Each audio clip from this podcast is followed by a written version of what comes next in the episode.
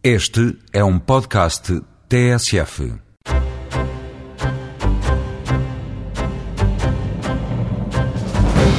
Esta semana o Eureka foi conhecer a ilha da Universidade de Aveiro no Second Life, uma porção de terra em ambiente virtual onde vão nascer seis edifícios com vocação didática recorrendo à modelação 3D. Com este projeto, a Universidade de Aveiro torna-se a primeira instituição nacional de ensino superior a ter morada neste mundo habitado por avatares. Cerca de 400 investigadores europeus de 38 instituições unem esforços para avaliar o risco provocado pela mistura de substâncias químicas no ambiente e na saúde humana. Biólogos da Universidade de Aveiro estão a analisar os efeitos ao nível dos ecossistemas aquáticos. Uma alga vermelha existente em grande quantidade na Ria de Aveiro vai ser rentabilizada por cientistas. Numa salina com um hectare, os investigadores estão a criar uma aquacultura para fazer a extração de agar. A ideia é comercializar este aditivo e espessante que é usado, por exemplo, para fazer o creme dos bolos. Três propostas para saciar o apetite científico em destaque nesta edição do Eureka. Fique para ouvir.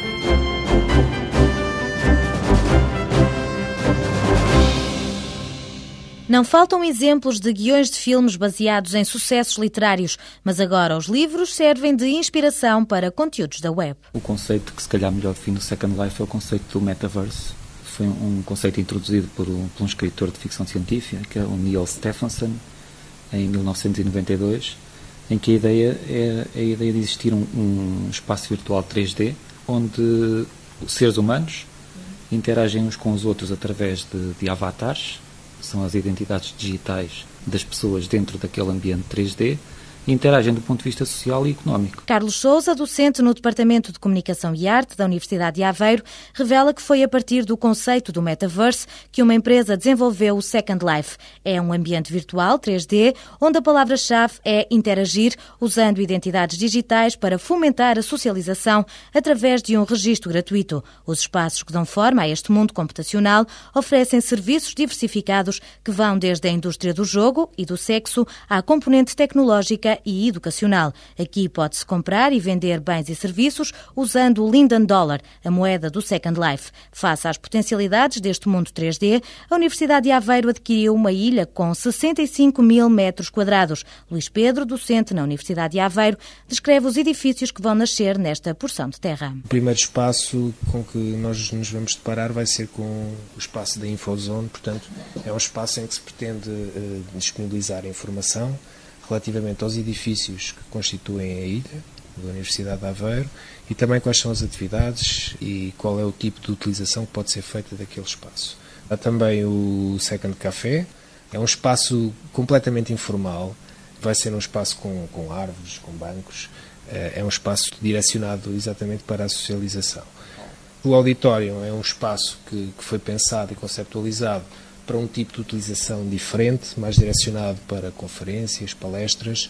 Relativamente ao showroom, a ideia é criar um espaço onde possam ser disponibilizados trabalhos, artigos, que de alguma forma espelhem o que se fazem em termos de investigação eh, e mesmo de, de ensino e aprendizagem na, na Universidade de Aveiro. Finalmente, o scriptorium pretende ser um espaço eh, mais reservado mas em que se possam fazer reuniões. A juntar a estes cinco edifícios será ainda construído um aularium, um espaço muito semelhante a uma sala de aula normal, onde qualquer professor da universidade poderá lecionar. Luís Pedro salienta que a grande motivação é criar um espaço informal de aproveitamento pedagógico. Alguns conteúdos que nós abordamos nas nossas disciplinas específicas e depois continuamos a discuti-los e a aprofundá-los nesse tipo de ambiente, do nosso ponto de vista, é gratificante e isso só passa pela capacidade quer de comunicação, quer motivacional, que o ambiente ele próprio gera. Aproveitando a falta de gravidade que existe no Second Life, o objetivo é criar infraestruturas suspensas. Carlos Souza sublinha que cabe aos alunos do curso de Novas Tecnologias da Comunicação projetar os edifícios que vão ser construídos na ilha da Universidade de Aveiro até junho, pondo em prática conhecimentos de design, modelação 3D e programação. Houve uma primeira fase, que foi, foi a primeira parte do trabalho dos alunos, que foi fazer uma investigação do estado da arte, ou seja, olhar para o Second Life, ver o que é que as grandes empresas estavam a fazer, o que é que elas estavam a, a produzir dentro do Second Life, como é que estavam a procurar tirar ou explorar o Second Life e também olhar para a nossa área em específico, que era a área de educação,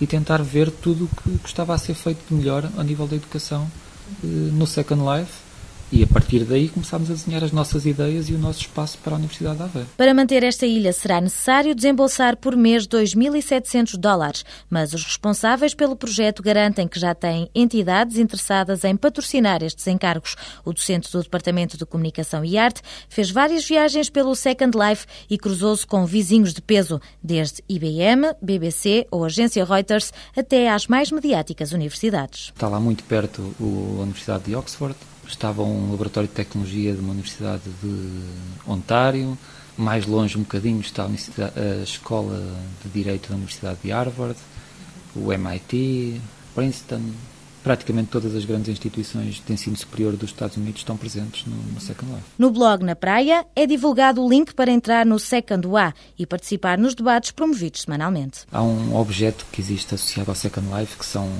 os URLs do próprio Second Life, em que nós podemos disponibilizar um link e esse link aponta diretamente para uma zona específica do Second Life. Quem, quem seguir aquele link, e se tiver o Second Life instalado, vai ser teletransportado para o local que nós marcamos para o encontro e vai, vão-nos encontrar e conversar connosco se assim o entender. Na passada quinta-feira realizou-se o primeiro evento na ilha da Universidade de Aveiro, abrindo assim as portas desta morada virtual a todos os que queiram acompanhar o processo de construção.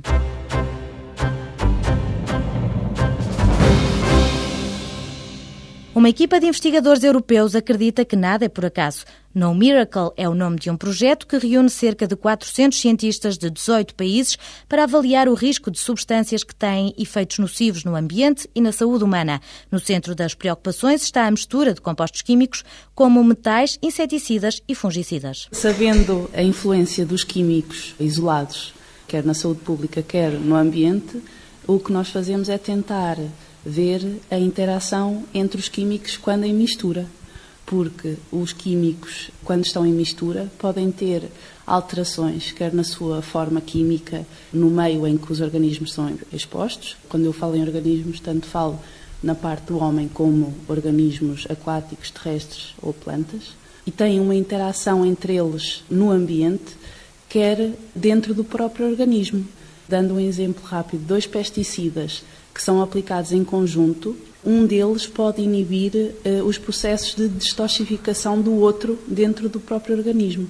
Ou seja, se inibe, vai potenciar o efeito tóxico dos dois eh, pesticidas. Susana Loureiro, investigadora no Departamento de Biologia da Universidade de Aveiro, lembra que, apesar das recomendações de utilização para cada produto, a verdade é que os compostos químicos nunca estão presentes isoladamente. Por isso, está a ser feito um estudo para quatro substâncias usadas na agricultura. Os valores máximos permitidos por lei são sempre tendo em conta a aplicação do composto individualmente. Ou seja, quando eh, numa prática agrícola um agricultor quer utilizar um inseticida para uma determinada praga e posteriormente vai utilizar um fungicida para uma outra praga, os compostos automaticamente vão se juntar. E ao se juntarem, a adição das concentrações que são usadas pode não ser equivalente à adição dos efeitos. Os perigos para a saúde traduzem-se ao nível da ingestão de alimentos cultivados em terras onde foram usados estes compostos, mas também a nível aquático, devido à escorrência de campos agrícolas para rios e lagos, contaminando os peixes. No Departamento de Biologia, os investigadores estão a desenvolver testes em ecossistemas aquáticos, definindo parâmetros para avaliar a toxicidade a partir da mortalidade e da inibição alimentar das pulgas de água, um organismo que se encontra a meio da cadeia alimentar. Em termos de organismos, o que nós estamos a utilizar, digamos que é o modelo da ecotoxicologia, que é a Daphnia magna, que é um crustáceo aquático, é também chamada pulga d'água. A sua função no ambiente, ele é filtrador e vai servir de alimento para peixes, ou seja, temos uh, um organismo que fica a meio uh, da cadeia trófica. E, por exemplo, uma das coisas que nós eh, avaliamos é a parte da alimentação, ou seja, como é que as dáfnias se comportam com os químicos em termos de alimentação. Se a sua alimentação é inibida, se uh, por se alimentarem mais vão morrer mais depressa, questões destas. Susana Loureiro revela que os resultados desta investigação permitem concluir que quando os compostos estão juntos, são prejudiciais. Muitos dos compostos em mistura eh, provocam efeitos sinergísticos, ou seja, quando estão em conjunto em concentrações baixas, ou seja, que supostamente pelos valores permitidos por lei não induziam efeito tóxico aos organismos, quando em mistura uh, induzem efeitos tóxicos aos, aos organismos, ou seja, há uma potenciação da toxicidade quando em conjunto. Com estes dados, os investigadores defendem que alguns compostos químicos terão de ser retirados do mercado. Para avaliar o impacto destas substâncias na saúde humana, Amadeu Soares revela que os cientistas pretendem usar culturas de células e o genoma do peixe-zebra. Nos estudos que incidem mais sobre o comportamento humano, o que se está a tentar fazer é utilizar eh, células eh, em cultura para depois ver se há possibilidade de haver convergência dos dois modelos, o modelo que se usa para o ambiente e o modelo que se usa para a saúde humana. Uma das possibilidades dessa convergência é através da análise da componente genética dos organismos. E temos também aqui em Aveiro um laboratório peixe zebra, que penso que é o único país que está apto a produzir esses peixes, que são peixes que já têm o, o genoma é, completamente sequenciado e, portanto, vamos aproveitar-nos disso para tentar ver se é possível ligar alterações criadas por químicos que são utilizados no ambiente e ligá-los, fazer aí a ponte para alterações e uh, efeitos ao nível da saúde humana.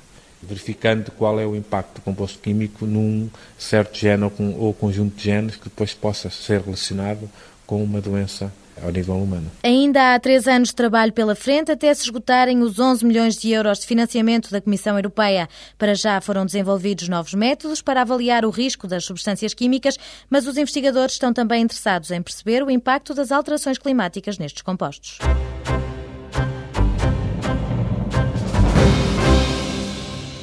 Durante várias décadas, os meliceiros desfilavam pela ria para recolher o moliço, mas juntamente com esta planta apanhavam também uma espécie de fios de cabelo de cor acastanhada.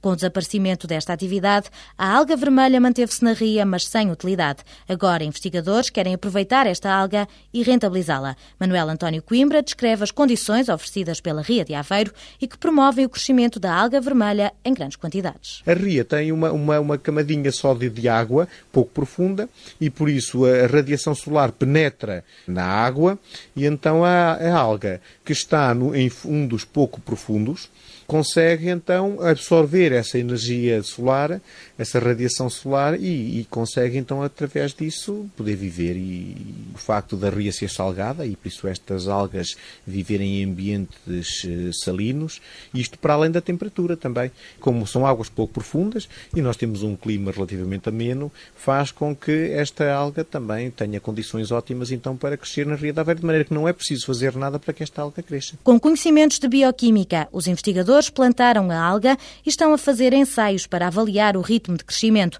A produção de alga vermelha está a ser feita numa salina cedida pela Universidade de Aveiro. Uma coisa é a alga crescer eh, de um modo selvagem, outra coisa é nós utilizarmos os conhecimentos que temos e as técnicas que temos para controlarmos esse crescimento e potenciarmos, não é? E então temos uma salina com um hectare, ou seja, equivalente a um campo de futebol, onde estamos então a espalhar a alga, estamos a retirar a alga com algumas cordas, com alguns, alguns sistemas que estamos a desenvolver, conjuntamente com a Universidade do Porto, que também tem sido importante porque eles são especialistas na aquacultura, e então estamos a desenvolver eh, este, este género de, de sistemas para podermos então produzir alga em cativeiro, se assim se pode dizer. Os cientistas acreditam que a alga vermelha pode aproveitar os nutrientes excedentários das aquaculturas como fonte de alimentação. Quando se fazem as aquaculturas dos peixes, as pisciculturas, há sempre efluentes que são muito ricos ainda em matéria orgânica e que muitas vezes são poluentes.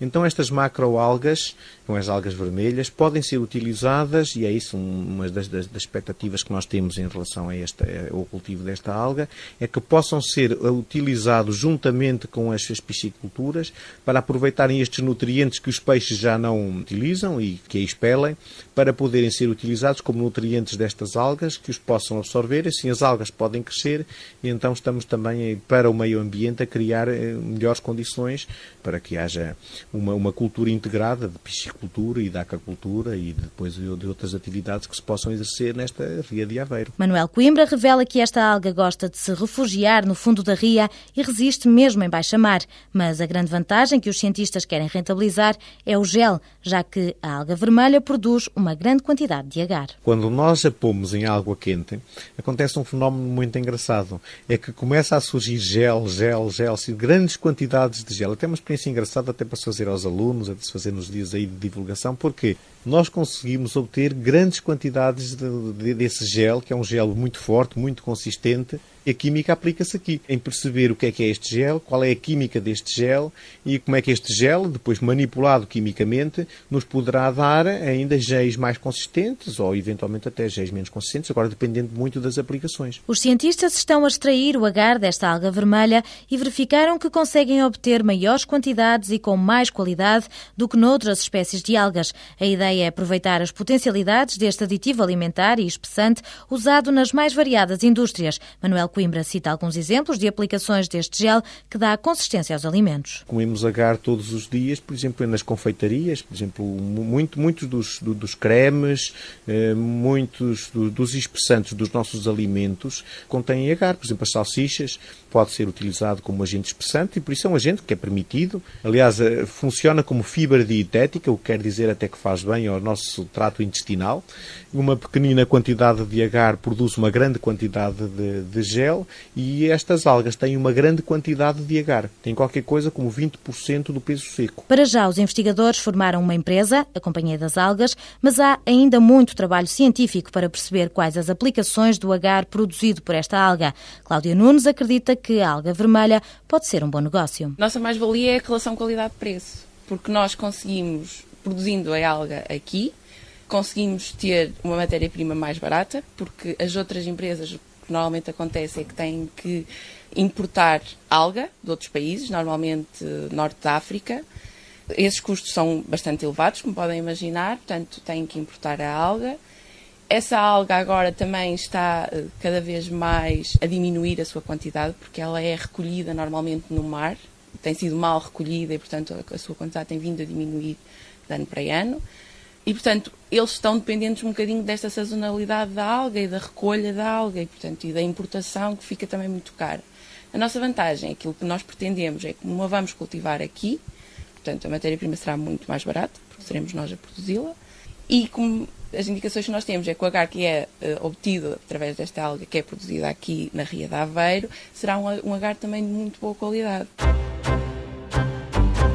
Os investigadores estão à procura de financiamento para poderem desenvolver alguns estudos que permitam colocar no mercado o gel de agar extraído da alga vermelha. Quando se avançar para a produção industrial, o agar será comercializado sob a forma de pó para aplicações tão variadas como pastelaria, cosmética, tintas e microbiologia.